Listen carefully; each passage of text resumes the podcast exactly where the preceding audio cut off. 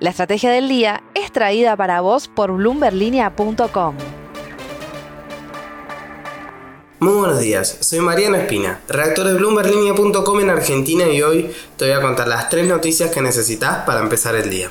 Además, Tomás Carrión nos trae el expreso financiero junto a la economista Milagros Gismondi. No te olvides, como siempre, de darle clic al botón para seguir este podcast y de activar las notificaciones. Lo que tenés que saber. 1. A mitad de año estará en marcha la tercera planta de producción de carbonato de litio en Argentina. Se trata del proyecto Cauchario Laros operado por la minera Exar y que tiene como accionistas a Lithium Américas y Ganfen. Lo confirmó el directivo para la región de Lithium Américas, Ignacio Celorrio. Este proyecto, en la provincia de Jujuy, tendrá una capacidad de 60.000 toneladas por año y se suma a los otros dos proyectos que actualmente producen litio en el país. 2. La jubilación mínima de Argentina se encuentra actualmente en el menor nivel en 25 años, de acuerdo con datos del sector privado. A su vez, se trata de uno de los montos más bajos de la región medido el dólar paralelo. Dicho esto, este martes la Cámara de Diputados aprobó y convirtió en ley el plan de pago de deuda previsional que apunta a beneficiar a alrededor de 800.000 personas que no cuentan con los aportes suficientes para poder acceder a una jubilación. 3. A más de dos meses de ser destituido, el expresidente de Perú, Pedro Castillo, enfrenta un nuevo pedido judicial en su contra. Esta vez, la Fiscalía Suprema del país andino solicitó 36 meses de detención preventiva contra el exmandatario. Además de las acusaciones e investigaciones que Castillo enfrenta por el intento de golpe de Estado, la justicia peruana ahora aborda un proceso penal por los delitos de organización criminal, colusión y tráfico de influencias.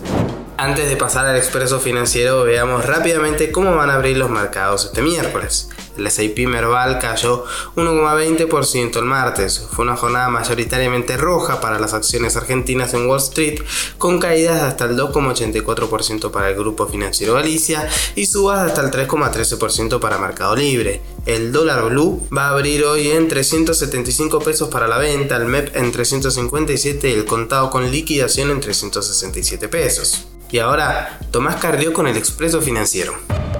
La agenda de la región. Bienvenidos a una nueva edición del Expreso Financiero. Mi nombre es Tomás Carrió y hoy voy a estar reemplazando a Francisco Aldache en este segmento. En esta oportunidad vamos a estar hablando con la economista Milagro Gismondi, jefa de gabinete de Hernán Lacunza entre 2017 y 2019 en el Ministerio de Economía de la provincia de Buenos Aires y a quien acompañó también durante su breve paso por el Ministerio de Economía de la Nación.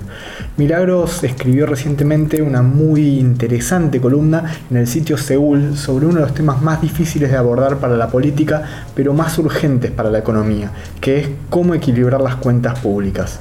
Lo tituló Elefante en la sala es el gasto público y plantea algunas cuestiones muy interesantes sobre cómo bajar y mejorar el gasto. Milagros, en la nota mencionás que el gasto público volvió a aumentar estos años y se consolidó en niveles del 40% del producto. ¿Crees que se puede identificar hoy un nivel de gasto saludable para Argentina? ¿Y crees que hay margen económico, político y social para el próximo gobierno para que pueda alcanzarlo? El gasto público en Argentina es de alrededor de 40 puntos del PBI.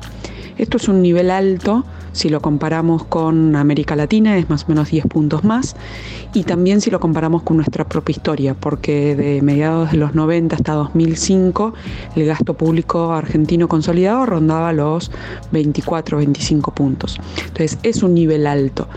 La realidad es que no hay un nivel óptimo eh, o deseable, sino que depende de cada país. Pero lo que es cierto, digo, hay países con, niveles de gasto público más altos, pero que lo pueden financiar vía impuestos, que es la forma de, financiar más genuino el, el gasto. Cuando hay un desbalance, entre los ingresos y los gastos, ahí ya hablamos de que el gasto público entonces no está en un nivel óptimo. Entonces, la realidad es por qué hablamos de que 40 puntos es mucho y por qué no lo podemos financiar vía impuestos. Lo terminamos financiando vía inflación, o sea, mediante la emisión o mediante eh, endeudamiento. Y tanto la deuda como la inflación han venido siendo los problemas recurrentes de la historia argentina. Por eso es que hablamos de que este nivel de gasto público es muy alto. Por supuesto que ir a niveles de gasto público más acorde con lo que nuestro sector privado puede financiar no es de un día para el otro. Em, y, es, y hay, que, hay que entender que no, es, no hay que recortar solamente un puntito o dos puntitos o, o que se trata solamente de hacer algún tipo de o de eliminar la casta eh, o solamente hacer eficiente aerolíneas argentinas. No, el gasto público de 40 puntos del PBI conlleva a que hay todo una, un, andamiaje de, muchos actores alrededor de ese gasto público. Empresas, sindicatos, subsidios económicos, eh, regímenes especiales. Hay muchos actores alrededor de, esos 40 puntos y por eso es difícil, por supuesto, desarmar ese crecimiento del gasto público. Por otra parte, en el artículo planteas también un contrapunto muy interesante, que es que por un lado parece haber mayor consenso para equilibrar las cuentas públicas, pero por el otro que se tiende a creer que el ajuste lo tiene que hacer el otro. ¿Qué grado de aceptación crees que tendría un recorte estructural del gasto en Argentina y qué efecto económico crees que podría tener en el corto y en el mediano plazo? Hoy en día hay mayor conciencia que el déficit fiscal crónico que tiene Argentina es... Eh, te diría, la principal causa de los problemas económicos que, vivimos eh, a diario, o sea, con una inflación del 100%, con una recesión cada dos años, con una pobreza que llega al 40%. Eso cada vez más gente identifica a este déficit fiscal crónico como una de las causas. Entonces hay consenso de que hay que bajar el gasto público, dado que los impuestos o los ingresos ya no se pueden subir, digo, no hay manera de seguir aumentando la presión tributaria. Entonces este consenso está.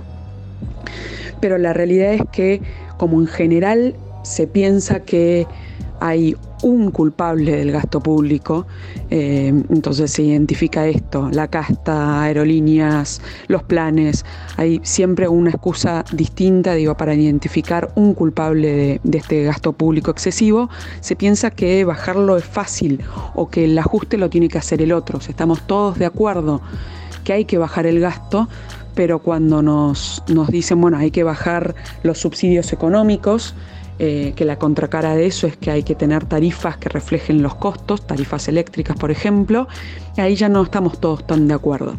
Entonces, sin duda que es un desafío que, mm, que existe el consenso de entender que, este nivel y sobre todo esta calidad del gasto público argentino eh, nos lleva a problemas mayores. O sea, la decisión que hay que tomar es si vamos a seguir postergando la, definición de prioridades eh, sobre dónde y cómo gastar y postergando esas definiciones y que siga aumentando la pobreza y que siga aumentando la inflación o el endeudamiento o vamos a realmente eh, hacer y tener un plan integral, económico integral, como tienen la mayoría de los países del mundo y de América Latina en particular, y poder tener un, país más previsible en materia de crecimiento, tener un país sin una inflación que nos, nos coma el, salario todos los días.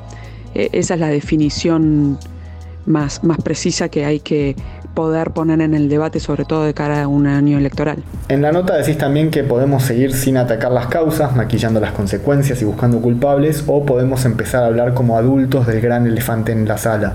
El elefante es la ineficiencia, la superposición de impuestos o el gasto procíclico, o el elefante es transparentar que ordenar el caos nos va a afectar en el corto plazo indefectiblemente a todos, como bien mencionás. El elefante en la sala o eso que no queremos hablar, que está ahí, que nos incomoda pero no queremos hablar es el gasto público. ¿Y por qué es el gasto público y no el déficit fiscal?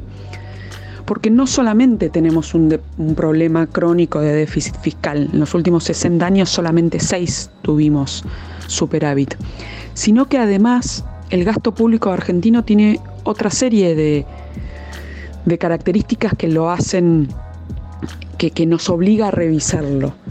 Por ejemplo, es procíclico, y eso que quiere decir que acompañe el ciclo económico en vez de amortiguar recesiones y ahorrar en, las buenas épocas. Eh, Argentina es el segundo país de 135 con el gasto más procíclico. Esto suma inestabilidad, no, no amortigua. Y esto es una característica que hay que subsanar. Además tiene un poco un bajo componente en inversión y de nuevo no es lo mismo gastar en gasto corriente que en inversión, que en puertos, que en rutas que van a permitir mayor crecimiento para el país. Además está solapado entre los distintos niveles de gobierno, entre nación, provincias y municipios. Este es un debate que hay que dar. ¿Para qué? Para que haya mejores haya mejor delivery de, servicios públicos, mayor calidad de los servicios públicos. Y este es el último punto que también se señala siempre cuando vemos gasto público, es ineficiente. A igual nivel de gasto nosotros tenemos menor nivel de eficacia y eficiencia de, ese gasto. Eh, por ejemplo, se ve en, algunos componentes como educación, salud. No es que gastamos poco, gastamos mal. Eh, entonces, eso también es importante verlo. Pensando que no tuviésemos déficit y no tuviésemos los problemas recurrentes de inflación y de deuda, igual el gasto público habría que revisarlo y muchas veces de esto no se habla. Por eso es que digo que es el elefante en la sala. Muchas gracias Milagros por este muy interesante análisis de un tema que seguramente será uno de los principales ejes del debate de cara a este 2023 electoral. Los dejo ahora con Mariano Espina para el cierre. La frase del día. Antes de irnos, escuchemos lo que dijo este martes Gabriela Cerruti, portavoz presidencial. Si sos parte del gobierno y estás en desacuerdo, tuviese sido. De esta forma, sumó más declaraciones a la interna del Frente de Todos y hoy miércoles se escuchará la voz del presidente Alberto Fernández en la apertura de la Asamblea Legislativa. Esto fue un nuevo capítulo de la Estrategia del Día Argentina. Yo soy Mariano Espina, redactor de Bloomberg Línea y me podés seguir en Twitter en arroba espinamariano. No se olviden de darle clic al botón para seguir este podcast y a la campanita para que se enteren al instante que salga cada capítulo de lunes a viernes. Espero que tengas una gran jornada productiva. Esto fue La Estrategia del Día Argentina, escrito y narrado por Francisco Aldaya. Producido por Arturo Luna y Daniel Hernández. Que tengas un día muy productivo.